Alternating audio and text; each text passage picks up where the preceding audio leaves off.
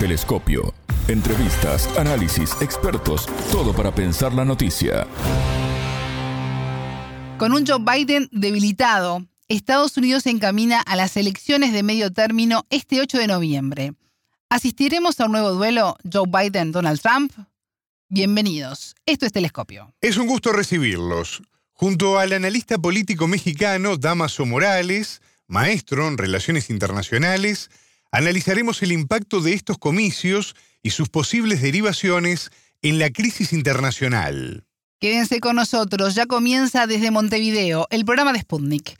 Somos Martín González y Alejandra Patrone. En Telescopio te acercamos a los hechos más allá de las noticias. Estados Unidos decide el futuro de su Congreso este 8 de octubre en los comicios de medio término, inmerso en la crisis internacional marcada por la inflación y el aumento del precio de los alimentos y los combustibles. La convocatoria en un país dividido por el deterioro económico y social es para elegir la totalidad de la Cámara de Representantes y más de un tercio del Senado. La tendencia histórica indica que estos comicios no son favorables al presidente en funciones, cuya popularidad tiende a bajar tras dos años de gobierno. Ante este escenario, el actual presidente, Joe Biden, intenta evitar que la elección se convierta en un duelo entre su figura y la del expresidente republicano Donald Trump, y se concentra en convencer al electorado que lo que está en juego es la agenda económica, política y social que se quiere seguir. Temas como el futuro relacionamiento con Rusia y China en el campo internacional y la inflación, el aborto, la migración, la violencia y el racismo a nivel interno polarizan una población descontenta por la crisis que vive el país. El entrevistado.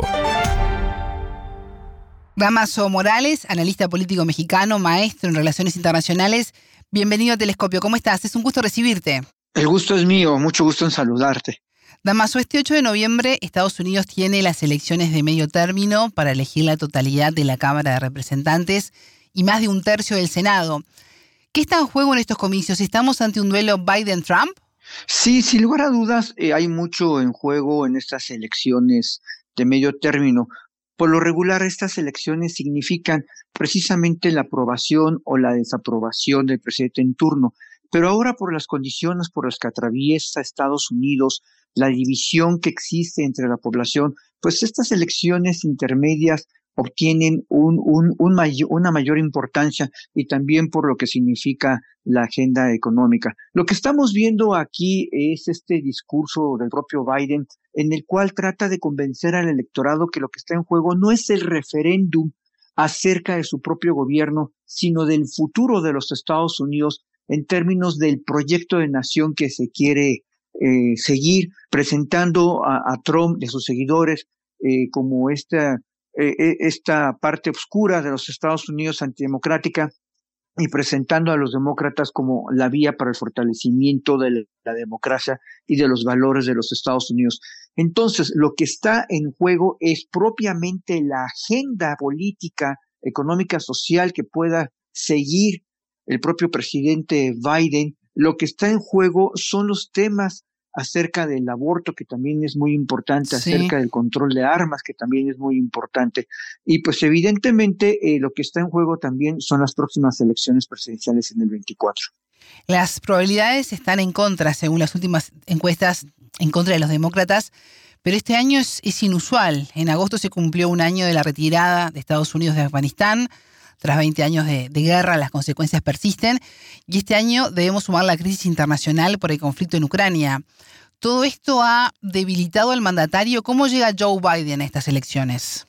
Pues llega bastante débil. Sus niveles de desaprobación se han ido incrementando eh, en las últimas semanas, a pesar de que ha habido mejorías en términos de la economía en general, en el desempleo, por ejemplo, una tasa que pues es relativamente baja de 3.5, pero estos son elementos que el propio que la propia población norteamericana no percibe de manera inmediata. Lo que sí sabemos es que eh, la popularidad de Biden ha ido en declive, 55% no es una cifra menor frente a casi 39, 40% de aprobación. Y en el tema de la economía, pues cerca del 70% dice que Biden ha hecho un pésimo papel en el tema económico frente a un 30% que piensa que ha hecho un buen, un buen papel. Lo que tenemos aquí básicamente y que está pegando, digamos, en la percepción de los ciudadanos norteamericanos es sin lugar a dudas la inflación. Ese es el tema que quizá pudiera ser a futuro no el más importante, pero es el que a, corto plazo y, de manera muy perceptible están sintiendo los votantes norteamericanos y cuando tenemos que pues el precio de la gasolina se incrementa 47% también derivado de la guerra este, Ucrania-Rusia, evidentemente pues culpan a Biden de estas malas políticas, otros productos de la canasta básica como pues lácteos, café, pollo, huevo, pues han tenido incrementos que pues van entre el 15 y el casi 40%. Evidentemente esto es por lo que la mayoría de los votantes tienen ahora en la mente y que de alguna manera en términos como más eh, generales eh, los norteamericanos piensan que los republicanos han sido mejores en el manejo de la economía. Y este pensamiento está permeando quizá en algunos votantes. Hace unas semanas los demócratas progresistas enviaron una carta en la que pedían a Biden un cambio de estrategia política en, en Ucrania. Luego retiraron esa misiva levantando todas las, suspicacias. Eh, se pedía en concreto una salida diplomática al conflicto, sobre todo por lo que tú mencionabas, ¿no? Las repercusiones económicas que está sintiendo la población de Estados Unidos por lo que ocurre. ¿Esto puede correr a favor de los republicanos, Damaso? Pues eh, sí puede correr a favor de los republicanos. Eh, sabemos de, de, aquella llamada que se filtró precisamente entre Zelensky y el propio Biden, en el que Biden pues, le reclamaba un poco a Zelensky que, que no lo presionara tanto, que pues, sí había apoyos, pero que no lo presionara, pues porque evidentemente él, también tiene un electorado al cual responder, ¿no? En ese sentido, en general el, el pueblo norteamericano está apoyando esta política de apoyo norteamericano, digámoslo así, pero pues hay repercusiones inmediatas como esto que es en el combustible, en el gas, y evidentemente sí pega en los bolsillos. Esto, eh, digamos, eh, está significando para los norteamericanos alrededor de 50 dólares más de lo que están gastando nada más en los productos básicos. Es por ello de que, digamos, esta es la lectura por la cual ellos están yendo ahora en varios temas. En la actualidad, los republicanos son favoritos para ganar la Cámara de Representantes, mientras que en el Senado todavía esto no, no está tan claro. Los demócratas Damaso gozaron de un importante impulso en las encuestas después de que la Corte Suprema fallara una sentencia impopular en junio que eliminó el derecho constitucional al aborto, que tú lo destacabas además como uno de los temas que, interesa a la población. Eh, ¿Cuánto influye o cuánto influirá el voto femenino en estos comicios? Yo creo que es muy, muy importante porque además varios norteamericanos ven en la conformación precisamente futura de la Cámara de Representantes y cómo quede esta, la fuerza, digamos, uno de los poderes de la Unión de los Estados Unidos que pudiera hacer contrabalance a estas decisiones que ha tomado la Suprema Corte de los Estados Unidos como, como esta que estábamos comentando del aborto. En ese sentido, hay, digamos, en la agenda, sí. sobre todo de las mujeres, el tema del aborto y es muy importante, pero aquí tenemos que tomar en cuenta un elemento. En aquellos estados en los cuales el aborto ya está resuelto, por decirlo así de alguna manera, que hay la protección estatal y todo esto, eh, los votantes quizá ya no se interesen mucho en, salir a votar, porque pues ese tema ya lo tienen resuelto en su propia entidad. Pero en los estados en, como, Michigan, Pensilvania, ¿no? Y, y, algunos otros, este, Wisconsin, donde, donde esto no está resuelto, es donde posiblemente las mujeres este, tengan un mayor protagonismo para ir a votar precisamente por esa agenda demócrata. Damaso, si pierde Joe Biden la mayoría tanto en la Cámara como en el Senado, se verá obligado a una situación de cohabitación con un poder legislativo opositor. ¿Cómo afectará esto a su gobierno? Pues de manera muy significativa, porque sin lugar a dudas, él no podrá continuar con su agenda política con, su agenda. Tendrá que, haber un cambio fundamental en esta. Eh, seguramente varias de sus iniciativas ya no van a pasar. Pudiera convertirse ya en el resto de lo que le queda del mandato de un gobierno ya inactivo en muchos sentidos y también estaría prefigurando una mayor fuerza por parte de los republicanos mm, eh, con miras a las elecciones del 24 y por qué no, dependiendo si ganan, evidentemente, este, el posible retorno de Donald Trump. Eh, este comité de investigación sobre eh, el ataque al Congreso del 6 de enero, este, pues se disolvería finalmente si ganan los, republicanos, ya no habría mayores investigaciones, quedaría enterrado todo y esto pues abriría la puerta a Donald Trump, que hay que decirlo pues con toda claridad, eh, tiene un gran poder y una gran base aún todavía dentro del Partido Republicano.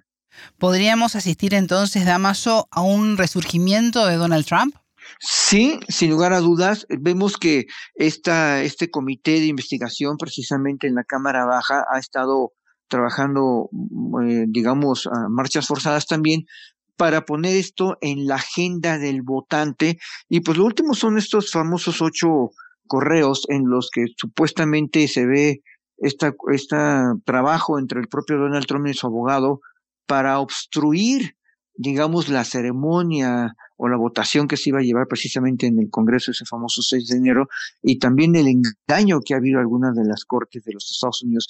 Entonces, evidentemente, este, quieren evidenciar este asunto para pues dejar en claro que pues Donald Trump efectivamente vulneró la democracia norteamericana, pero también hay que tomar en cuenta que un alto porcentaje, sobre, sobre todo las bases de Donald Trump, no ven esta lectura así, ¿no? Eh, ellos siguen eh, eh, confiados y, esta base sigue negando que haya sido real e, e, incluso culpa ahora a la propia líder de la Cámara Baja, la demócrata Pelosi, de no haber hecho lo suficiente para proteger el Capitolio. Entonces, parece que la historia la, están volteando ahora.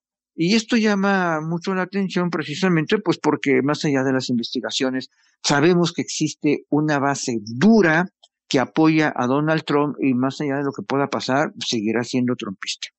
Ahora que mencionás a Nancy Pelosi, estuvo en Taiwán, ¿no? Y con las diferencias que existen entre Estados Unidos, que sigue viendo a China como un enemigo. ¿Crees que esta situación también ha de alguna manera jugado en contra a Joe Biden? Eh, no, si bien hubo, digamos, el, Consejo General que, que, no era conveniente la visita precisamente a Taiwán, por lo que pudiera significar malas interpretaciones, al final sabemos que Nancy Pelosi acudió a ese viaje y bueno, pues sí hubo las reacciones precisamente de China a estas operaciones, eh, bueno, ejercicios militares, ¿no? precisamente en el mar de Taiwán. Pero, pero al final del día, eh, el propio Biden comentó de que pues los, grandes enemigos de los Estados Unidos son Rusia y China, ¿no? Y ahora con la conmemoración y referendo para el gobierno de Xi Jinping, evidentemente eh, tanto republicanos como, ahí sí republicanos como demócratas, pues sí hay cierta coincidencia en que China puede ser un peligro para Estados Unidos ¿no? Y sin lugar a dudas, este, Rusia. Pero hablando también de Nancy Pelosi, pues está el ataque que se hizo recientemente a su domicilio, que pues, su marido salió malherido. y, y, también aquí están pues estas dos lecturas, ¿no? Este fundamentalista, seguidor de Donald Trump, y por el otro lado, pues los republicanos eh, mencionando que realmente las tasas de criminalidad se han incrementado en este periodo de Joe Biden y que pues es uno más, un crimen más, digamos, de la política incompetente del propio Joe Biden, ¿no? Entonces, pues lo que tenemos acá es una política norteamericana en la que ambos partidos eh, pues tratan de llegar de manera cuasi emocional también hacia los votantes, sobre todo ya en estos últimos días, con un cambio de discurso también de los propios demócratas, ¿no? Precisamente para que sea un poco más por las emociones, porque pues evidentemente eh, las políticas y mejora económica pues no se va a ver ahora de manera inmediata, lo que se ve es la inflación. Entonces, el trabajo de Joe Biden que pudiera haber hecho positivamente, pues esto se va a ver dentro de un año, no ahora, ¿no? Y pues las elecciones pues son ahora. Damaso, ¿puede haber un antes y un después en el desarrollo del conflicto en Ucrania a partir de lo que ocurra en las elecciones de este 8 de noviembre? Sí, puede haber un antes y un después, sin lugar a dudas. Dentro de la facción eh, eh, republicana, nosotros tenemos a estos, digamos, duros que incluso han presionado al propio presidente Biden para que tenga una política muchísimo, muchísimo más dura, digamos, hacia Rusia, ¿no? O dicho de otra manera, una política más clara de apoyo a Ucrania, incluso demandándole que envíe otro tipo de ayuda militar, de armamento, lo cual el gobierno de Biden no ha querido hacer precisamente para no escalar, digamos, este conflicto. Pero también tenemos a un Donald Trump que sabemos que en un principio pues tenía ciertas simpatías por el propio presidente Putin, ¿no? Y que pudiera, en todo caso, si él tiene este poder de apropiación del partido y de la agenda del propio Partido Republicano, pues quizá ya no sancionar o ya no castigar o en el discurso al menos ya no satanizar tanto a Putin, ¿no? Eh, quizá ponerlo en otro nivel y de esta manera quizá ir bajando algún tipo de apoyo a, Ucrania. Pero insisto, eh, ahí el Partido Republicano se estaría un poco dividiendo, hay estos tradicionalistas eh, ¿no? que, que ven todavía en Rusia al gran enemigo, y bueno, la política del propio este Trump, pero si, si ganan los republicanos, eh, pues ahora no vemos ningún otro republicano, salvo el gobernador de la propia Florida, que puede hacerle mucha sombra a Trump, como posibles líderes, ¿no? Damaso, hemos hablado del impacto de la inflación, lo que ocurrió con, con el aborto, cómo está afectando al bolsillo de los ciudadanos eh, todo el aumento de los precios de los alimentos y de los combustibles. ¿El tema migrante también importa a los estadounidenses? Sin lugar a dudas importa e importa muchísimo. Y sabemos que una de las primeras acciones precisamente de Joe Biden fue una serie de órdenes ejecutivas con miras a dar un poco más de orden, control a los migrantes. Primero los discursos, como en esta política abierta que pues, le salió mal el, tiro y porque finalmente se convirtió en una crisis migratoria en la frontera, entonces tuvo que echarse para atrás, tuvo que mandar a la propia vicepresidenta Kamala Harris precisamente a la parte de la frontera y ahora sigue siendo un tema importantísimo sobre todo en los estados del sur. Texas es un estado, pues digamos, republicano. Arizona, en las últimas elecciones presidenciales, Biden ganó ese estado, pero por un margen mínimo, mínimo.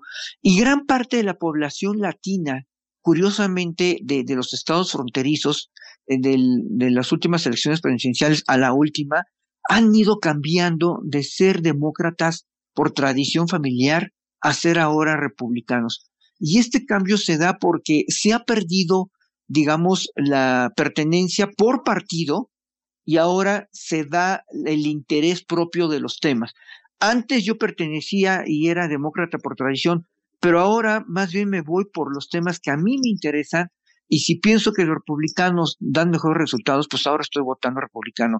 Cada vez más el latino está cambiando, todavía sigo mayoritariamente demócratas, sin lugar a dudas, pero estamos viendo un cambio importante hacia el Partido Republicano y poco a poco los latinos que siempre se han mantenido en la abstención, poco a poco, digamos, han tenido un crecimiento importante de participación en las elecciones. Nada más, ¿y en qué debería concentrarse Joe Biden en estas últimas semanas de campaña para evitar los menores daños posibles en las elecciones del 8 de noviembre? Pues básicamente eh, en lo que he estado haciendo en sus últimos discursos, en comentar a la población norteamericana que aunque sea una elección de medio término, no es solamente la lucha por las cámaras o por algunos estados, sino por el futuro propio de los Estados Unidos, de su política a más largo plazo.